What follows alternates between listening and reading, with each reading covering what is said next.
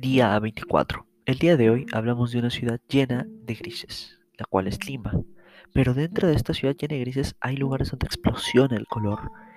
Encontramos, por ejemplo, los barrios Chicha, donde solemos ver un montón de este tipo de arte, ya sea dibujos, ya sea en cuadros, ya sea en anuncios, principalmente en anuncios, porque aquí fue donde se comenzó a publicitar.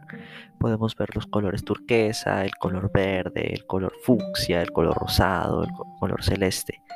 Todos estos combinan de una manera tan pero tan perfecta que inclusive podemos ver justo en el logotipo de esta de este podcast, que es mi diario y trabajo, el cual fue el arte, el cuadro que usamos de referencia como hecho por Elio Tupac que es el principal exponente de este arte.